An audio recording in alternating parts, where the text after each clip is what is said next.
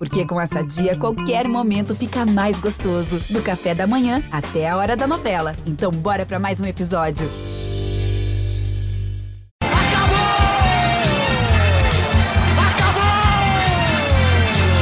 Fala, torcida palmeirense. Começa agora o GE Palmeiras, o podcast exclusivo sobre o Verdão aqui no GE. E a gente prometeu que ia voltar e estamos voltando aqui agora para falar só de Libertadores. O Palmeiras, nesta quarta-feira, enfrenta a Universidade Católica no Chile pelo jogo de ida das oitavas de final da Libertadores. Palmeiras, atual campeão, vai estrear no mata-mata. E eu, Felipe Zito, estou aqui com o Thiago Ferri, Leandro Boca. A gente vai falar bastante aí sobre esse jogo, essa expectativa, toda essa obsessão da torcida do Palmeiras. Já, Boca, vamos lá. É obsessão da torcida do Palmeiras, é obsessão do palmeirense, todo esse sonho. É, é mais importante a Libertadores do que o brasileiro? Se tivesse que fazer um grau assim de preferência na disputa por título, é mais importante? Um abraço. Quando surge Ferre, quando surge Zito e toda a família palestrina ouvindo mais um podcast aqui. E olha, Zito, essa pergunta eu respondo com muita facilidade. Eu vou poder falar agora por 99,9 da torcida do Palmeiras. Quando é Libertadores, o negócio é diferente. Se você perguntar para qualquer torcedor do Palmeiras, ó, oh, torcedor, é o seguinte, é, tá numa mesa aqui a Libertadores e o Brasileiro, mas você tem que escolher um só. O torcedor do Palmeiras vai escolher a Libertadores. Acho que não é diferente com, não posso falar, né, dos outros times, mas acho difícil ser diferente com outros times do futebol brasileiro, com os grandes clubes do futebol brasileiro. A Libertadores para o Palmeiras existe até a música de arquibancada, né, que é obsessão. Só que às vezes essa obsessão, obsessão, obsessão, na minha opinião, às vezes pode até atrapalhar o Palmeiras por gerar grande ansiedade. Tem até a tal da piada do Mundial, que para mim é um absurdo, porque o Palmeiras para mim é o primeiro Mundial da, da história, mas tem essa piada o que gera ainda mais uma ansiedade do Palmeiras ganhar Libertadores para poder disputar o Mundial de Clubes, para poder ser campeão. Na minha opinião, Zito, é exatamente a opinião de, da maioria dos torcedores. Cara, Libertadores para mim é diferente. O Palmeiras está numa fase incrível no Campeonato Brasileiro.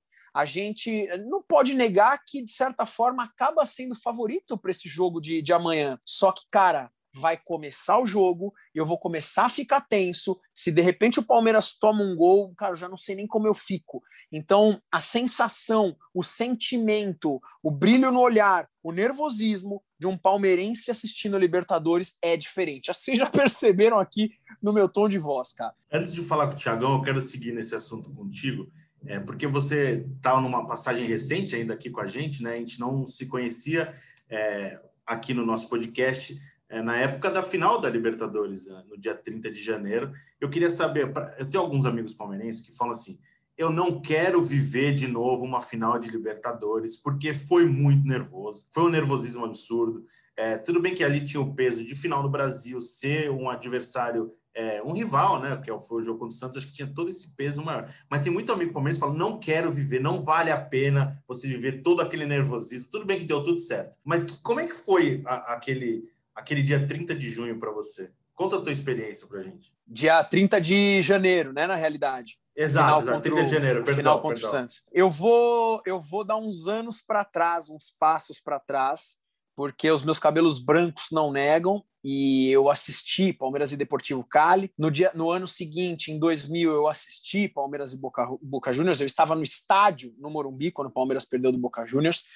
E, cara, foi tenso, foi penalidade, e eu estava muito nervoso, e na época eu tinha 11 anos em 1999, 12 anos em 2000, e eu sofri muito. E agora, em janeiro, não foi diferente, né? E assim, vou te falar, foi contra o Santos, mas poderia ter sido contra o Boca, contra o River, contra o São Paulo, poderia ter sido contra o Red Bull Bragantino, poderia ter sido contra a Inter de Limeira. É Libertadores e é final de campeonato. Cara, Zito, eu sei que um dia antes eu não dormi, na noite, né? Na realidade, na noite da, da do dia 29 para o dia 30, eu não consegui dormir. Eu parecia uma criança de 10 anos e futebol não tem essa de idade, não tem essa de sexo, não tem essa de clube. Se você gosta de futebol, é assim que funciona. E eu fiquei extremamente tenso. E aquele jogo feio, Zito, aquele jogo truncado, que foi horroroso o jogo.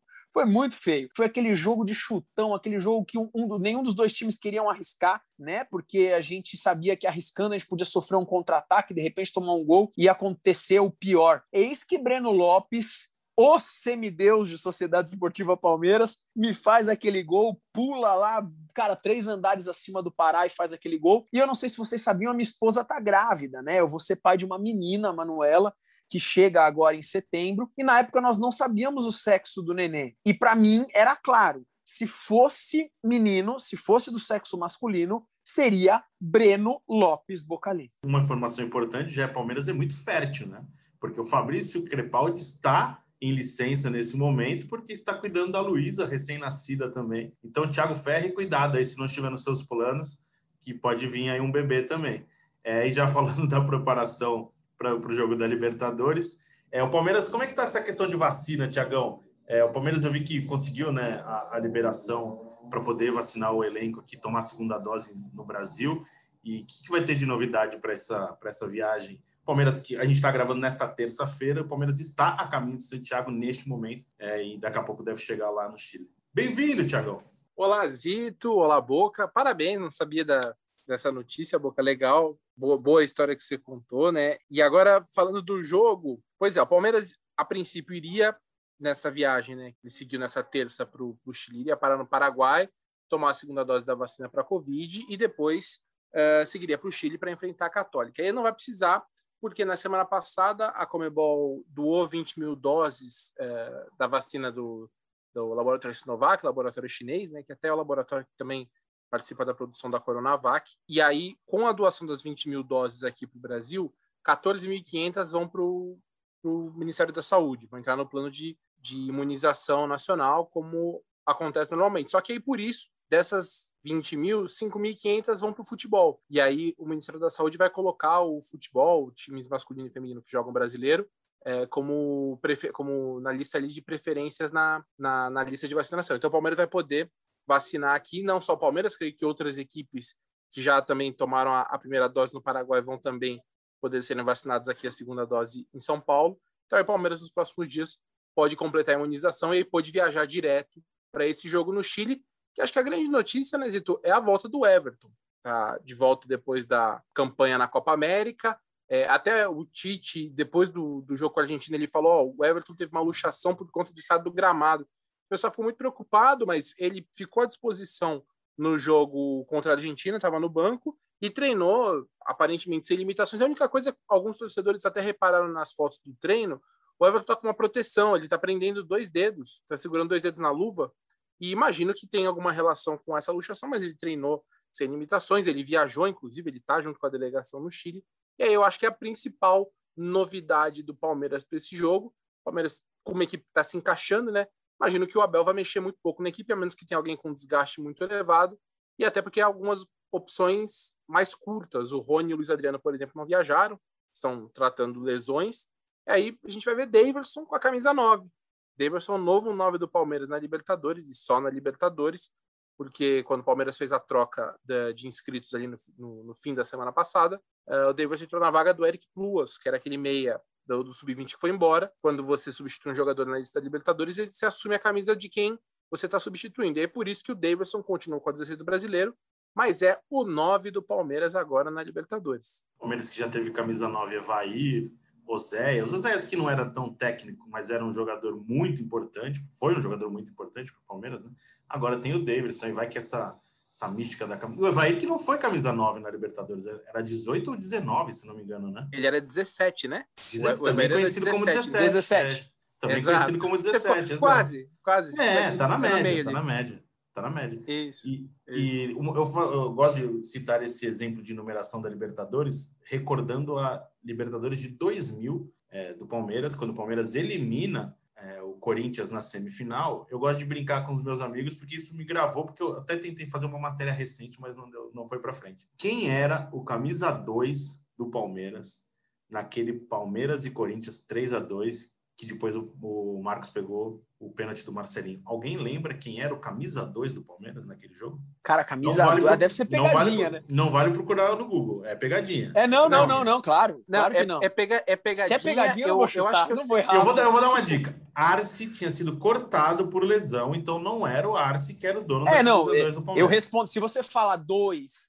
nessa época, eu responderia Arce, mas como você fez a pergunta, eu falei, pô, é não o... vou falar que é o Arce. A minha dúvida é no nome. Eu sei, é, era, eu não lembro se era, era Cláudio ou Luiz Cláudio. Luiz Cláudio, exatamente. Luiz Cláudio, atacante, né? Sofre a falta do gol que o, que o Galeano completa no cruzamento do Alex, gol do Galeano, gol, o terceiro gol do Palmeiras. Meu, Luiz Cláudio, é uma máquina, ô louco, velho. Luiz Cláudio é era é... atacante do Vasco e chegou pro Palmeiras um grandalhão lá, né?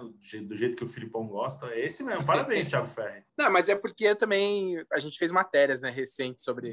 É, eu lembrei disso porque foi, foi, foi marcante. Eu falei com ele. É, eu olhei e falei, pô, camisa 2. Aí eu lembrei que tinha um, um, atacante que jogava com esse número. E até é interessante, porque a gente vê em rede social, o pessoal tem todas as ideias mirabolantes, né? Que nem quando o Palmeiras divulgou que o Dudu ia ser o 43. Falou, pô, por que, que não passa a 9 para o Luiz Adriano, ele pega a 10 ou pega a 7? Justamente porque na Libertadores você assume o número de quem entra na lista. É Se você quer que o, o, o Dudu jogue a 7, com a 7 na Libertadores, o Rony não joga mais. Ele tá é. fora da lista e você não pode trocar, né? Então, é por isso. Tem alguns, eu lembro, recentemente teve também um número peculiar na campanha, mas eu não, não tô me lembrando.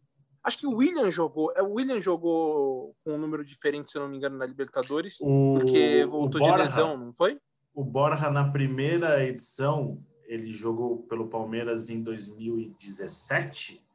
Ele joga com a camisa 12, Isso. né? Ele, e o Gabriel Exatamente. Jesus também disputa a Libertadores com a camisa 12. Porque na época não é podia camisa 33, era um limite de 30. E ele Surgiu até a, uma pseudo-polêmica né, do Marcos. Olha, vai, vai herdar a camisa do maior ídolo da história do Palmeiras, um 12, né? Eu lembro disso daí. Agora vamos falar do time. É, o Thiago falou né, das, do, do, dos desfalques do Luiz Adriano e do Rony, mas tem a possibilidade do Luan voltar é um bom reforço ali, né? O, tudo bem que o Felipe Melo tá jogando bem. Vou aproveitar, já vou incluir o Jailson no pacote.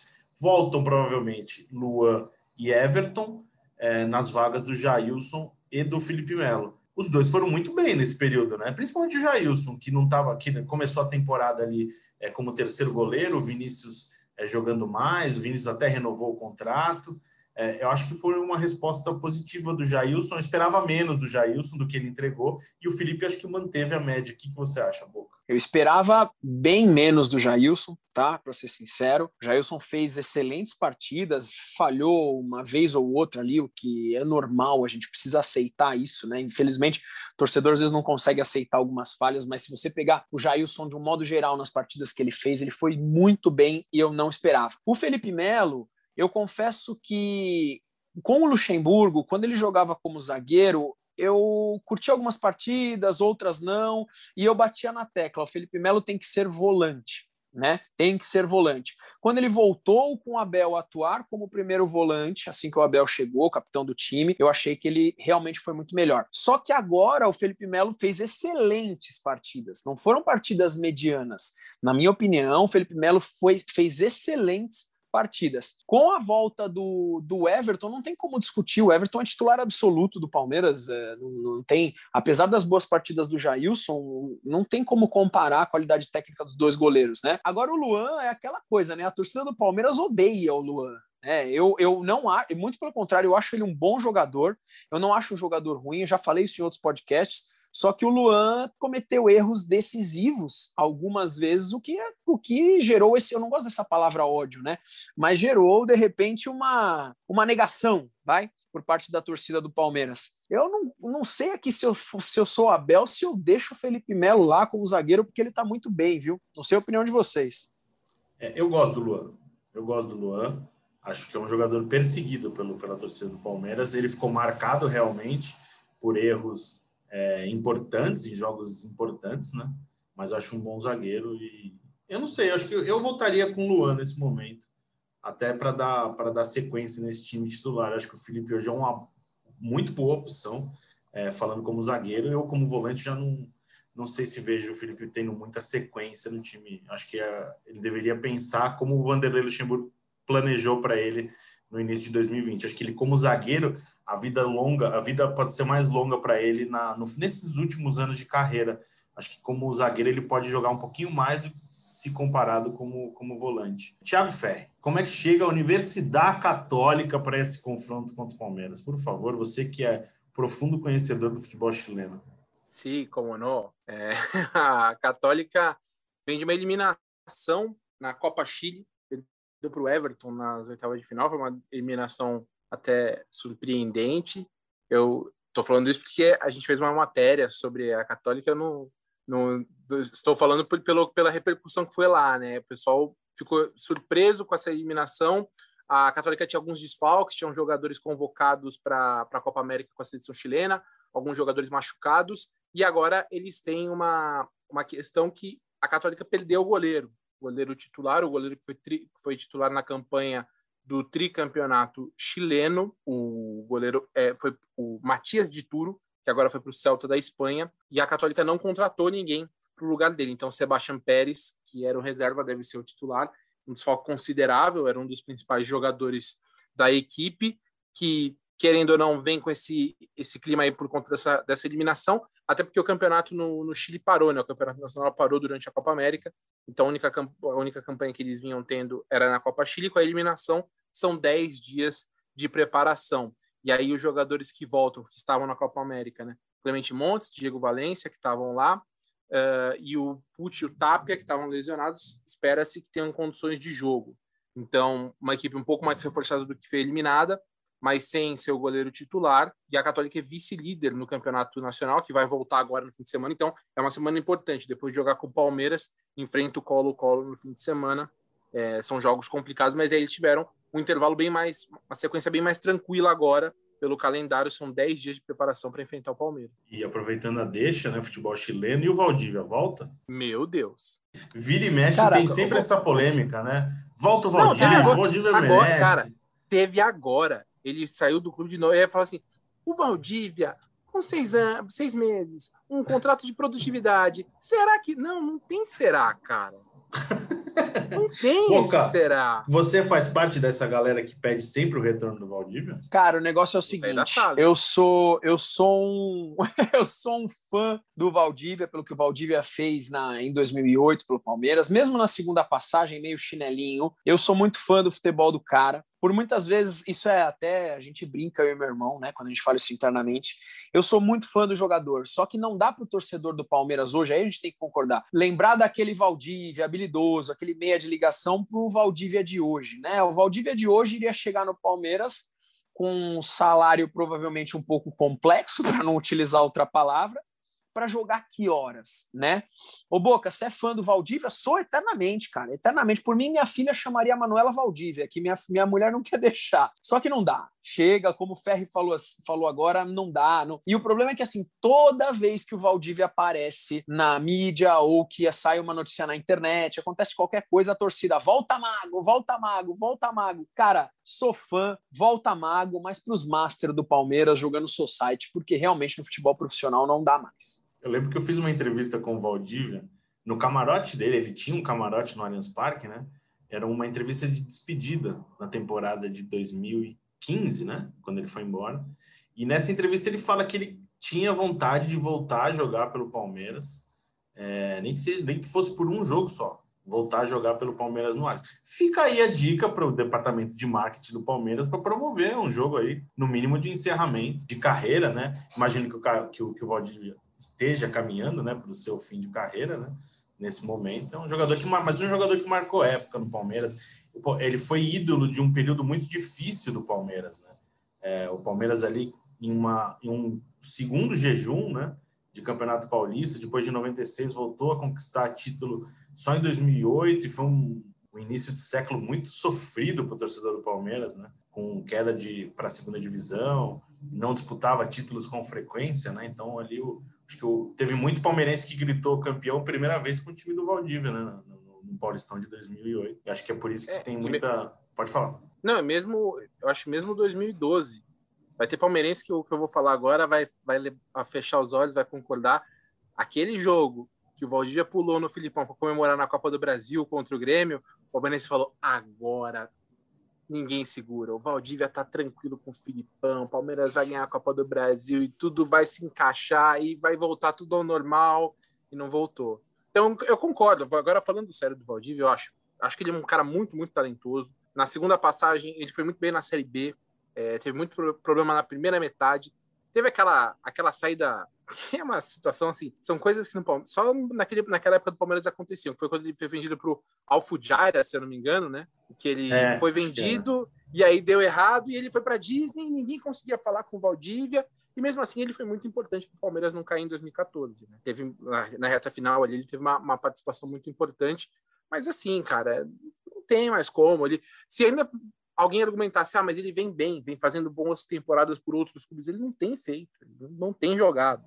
Então, é isso, fica na história, é um cara importante, tem, teve esse momento, mas pelo amor de Deus, parem de falar volta Valdívia no, nas redes sociais. O Palmeiras não terá Valdívia nesta quarta-feira contra a Universidade Católica, mas terá Dudu, jogador que participou de alguns minutos do jogo contra o Santos. A tendência é continuar evoluindo, né, para voltar a ter uma sequência talvez como titular. Eu não sei o que o Abel pensa a respeito disso, porque ele nunca responde sobre essas questões relacionadas ao Dudu, ele sempre pede cautela, espera ele ter, ter o jogador à disposição mais vezes. Mas é legal, né, Boca, você ver um time como o Palmeiras é, abrindo um mata-mata de Libertadores, tendo o Dudu é, à disposição, no, pelo menos no banco de reservas, né? Espetacular, Zito. Não, não tenho palavras. Eu comentei no, no podcast do último pós-jogo né, contra o Santos, que o momento mais legal para mim do jogo foi a entrada do Dudu. Inclusive, tomei umas cornetadas da galera. Ah, Palmeiras ganhou, está comemorando a volta do Dudu, porque sempre tem corneta, né? É impressionante. E repito aqui, cara, eu mantenho minha opinião. Para mim, é um ídolo recente da Sociedade Esportiva Palmeiras.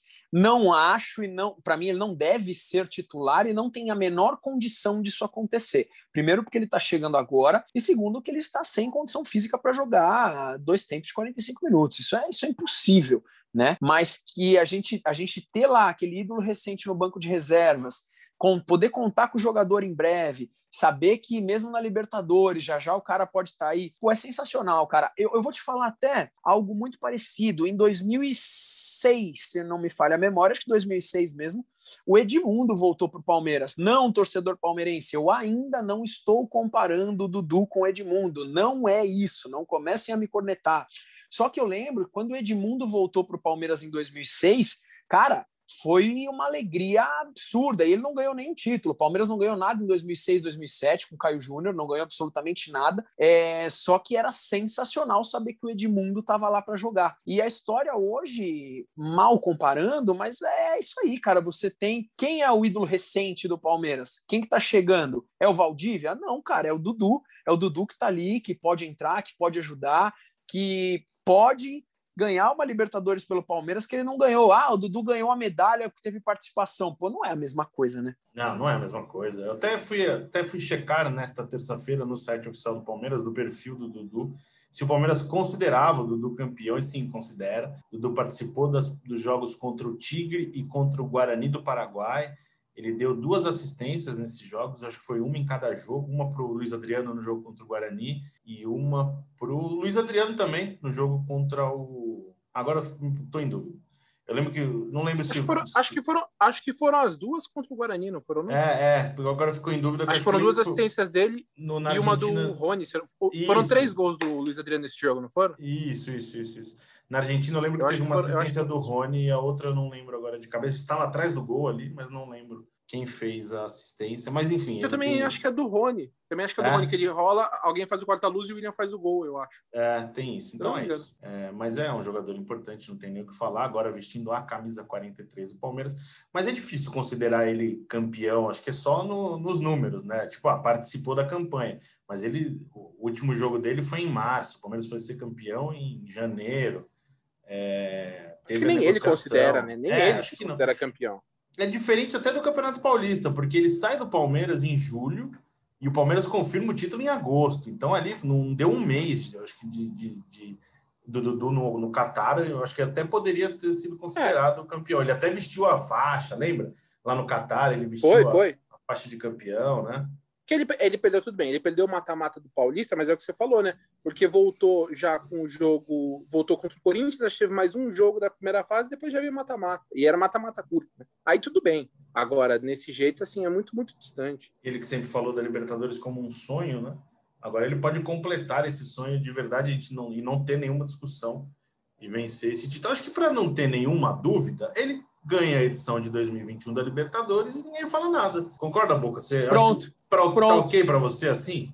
Pronto, inclusive, cara, o dono da verdade é você, tá assinado e é isso que vai acontecer. Ponto final. Então, a gente, vamos, a gente grava esse episódio e a gente vai exibir isso aqui em novembro, com o Dudu ganhando o título na, da Libertadores, sendo decisivo na final. Ô, louco, ô Zito, grava isso aí. Imagina, cara. Imagina, velho. Ô, louco. Vamos, tá gravado aqui. É bom, porque se não der certo, ninguém vai lembrar. Mas se der tudo certo, a gente volta para valorizar esse trecho aqui. É, despedidas, a gente já está caminhando um podcast mais curto hoje, né? Para falar só sobre a Libertadores. Vocês querem dar uma, um destaque final do nosso podcast de hoje? Só lembrar que se o Palmeiras não perder no jogo, vai ficar, vai ser isolado, ah, vai ter isolado a maior sequência invicta como visitante na história da Libertadores.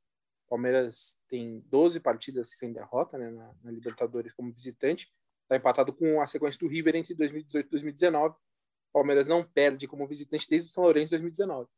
Vamos ver o que acontecerá no Chile e a gente volta depois para comentar na quinta-feira. Nossa, isso é espetacular. Palmeiras é gigante demais, pelo amor de Deus. Ô, Ferri, deixa eu fazer uma pergunta para você, já são até as considerações finais. É, acompanhei seus tweets agora e, e, e, sobre as aspas do Abel Ferreira, de que nem os jogadores às vezes sabem se vai entrar ou se não vai entrar, para eles, não, eles não acomodarem. Achei muito legal, e inclusive para toda a galera que está me ouvindo aqui, é legal acompanhar o Zito Ferri, porque você fica sabendo das últimas do Palmeiras. Isso, para mim, como torcedor, é sensacional. E o Rony não joga, né? O Rony, Rony tá machucado. Dá para chutar se lá na frente é Breno Lopes e Daverson mesmo, se ele vai jogar um Wesley por aí, dá para arriscar alguma coisa ou realmente é às cegas? Meu palpite é, é de que ele vai manter o ataque com Breno e Daverson. Daverson porque não tem outro centroavante agora, o Rony está machucado, né? Então não, tem, não teria nem como usá-lo. E o Breno, eu, eu acho que vai jogar também pela questão do, de ser um cara que recompõe muito mais, né? Por ser um jogo fora de casa e tudo mais acho que o Abel vai ser um pouco mais vai ser um pouco mais cauteloso nesse sentido, porque o Breno recompõe muito mais do que o Wesley, né? E aí essa, essa aspa que, que o Boca falou, para quem não, não acompanhou ainda, tem uma entrevista com o William, que eu e o Zito fizemos, tá bem legal, ele falando bastante sobre a renovação, o momento dele, e deixando claro que o Abel, ele não gosta de quem é cartoleiro. É verdade. Não gosta do cartoleiro. É porque, verdade. e eu, cara, muita gente vem perguntar, pô, você acha que amanhã joga tal? Cara, às vezes foi, cara, é. a gente é. não sabe mesmo, porque é, isso é verdade. Às vezes o Palmeiras faz Vamos... o último treino na véspera, fala. Não, não é isso. Não, pode completar, depois eu completo. Que é isso, às vezes o Palmeiras faz o treino na véspera e você imagina, ah, agora definiu o time. E às vezes os caras não sabem quem vai jogar, porque ele anuncia na preleção durante a tarde, antes do, do, do dia do jogo, e aí a gente não sabe. Então, realmente, não é que a gente não quer te ajudar, cartoleiro, é que o Abel, realmente, ele não entra nessa de divulgar muito antes o time. Não, é, só ia falar exatamente isso, que a gente tá aqui para tentar descobrir, né, como vai jogar, como treinou, e a gente questiona sempre, e as pessoas falam, eu realmente não sei o que vai acontecer, porque ele não falou nada para ninguém ainda. Então é real. Às vezes ele treina no dia do jogo, ele define às vezes o time no dia do jogo com treino. Quando o jogo é 9 horas, às vezes é mais tarde, ele treina no dia da partida. Então é real, não é desculpa essa, essa história do Abel é, informar aos atletas apenas pouco antes da partida quem vai jogar. Então é isso. Vou dar tchau aqui, vocês. Dá mais um tchau, vai. Hoje tá legal, mais um tchau de cada um. Um abraço para alguém, vai, por favor. Bom, então um abraço para a família palestrina e um abraço para um amigo meu chileno, um tal de Mago Valdívia. Fica com Deus e que dê Sociedade Esportiva Palmeiras. Só vez, Thiago Ferre. Um abraço, um abraço para mim, qualquer coisa. Um abraço para o Zito, um especial para o Zito, uhum. para Boca, para todos os chilenos que estão nos ouvindo, para todos os palmeirenses. E se espirrarem saúde, boa noite e até a quinta-feira. Eu vou mandar um abraço para o Ian Rezende, nosso colega que tá, ele tá empolgado, né, com essa sequência do Palmeiras e gosta de consumir bastante o podcast. Mandar um abraço para o Figueroa, que também foi um lateral direito chileno que passou pelo Palmeiras. E eu acho que é o último. Eu não lembrava de, eu não lembrava de outro, só lembrei do Figueroa. Então é um, uma boa, uma boa terra, Chile ali, uma, uma ótima cidade, um ótimo país. Para quem quiser conhecer, é importante. Eu não conheço, só fui de escala, mas dizem que é muito bonito. As é fotos isso, são muito bonitas. Isso, Santiago isso. é linda, nas fotos lindíssima. Não conheço, mas as fotos são bonitas. é isso. Um abraço para todo mundo. Lembrando que você ouve sempre o GE Palmeiras é, no Globoplay, no GE, na página do Palmeiras no GE também. no seu tocador favorito aí de podcast. É, voltamos na quinta-feira para falar dessa partida Palmeiras e Universidade Católica e também já projetando a rodada do fim de semana do Campeonato Brasileiro. Campeonato Brasileiro que tem a liderança do Palmeiras. É isso, amigos. Um abraço e partiu Zapata. O Palmeiras é campeão! Palmeiras! Campeão!